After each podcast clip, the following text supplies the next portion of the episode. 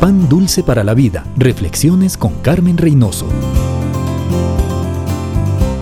Yo sé que muchos de mis amigos oyentes tienen un montón de muy buenos amigos, pero hay otro grupo que siente que no tiene ninguno. Han sido traicionados en el pasado y es difícil confiar en el presente. No cree tener recursos ni virtudes para atraer buenos amigos.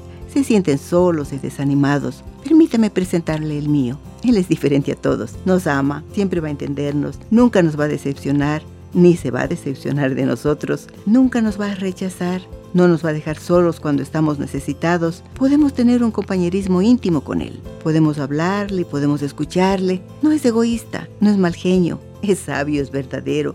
Quiere ser tu mejor amigo, quiere comunicarse contigo, quiere regalarte la vida eterna. Dio su vida por ti, Él trabajará en ti para hacerte mejor. Él se acerca a ti, aceptará su amistad Sí, mi Creador, mi Salvador, Maestro, Rey, Soberano, Señor, buen Pastor, Jesús, Él también es un amigo fiel. Pan dulce para la vida. Reflexiones con Carmen Reynoso.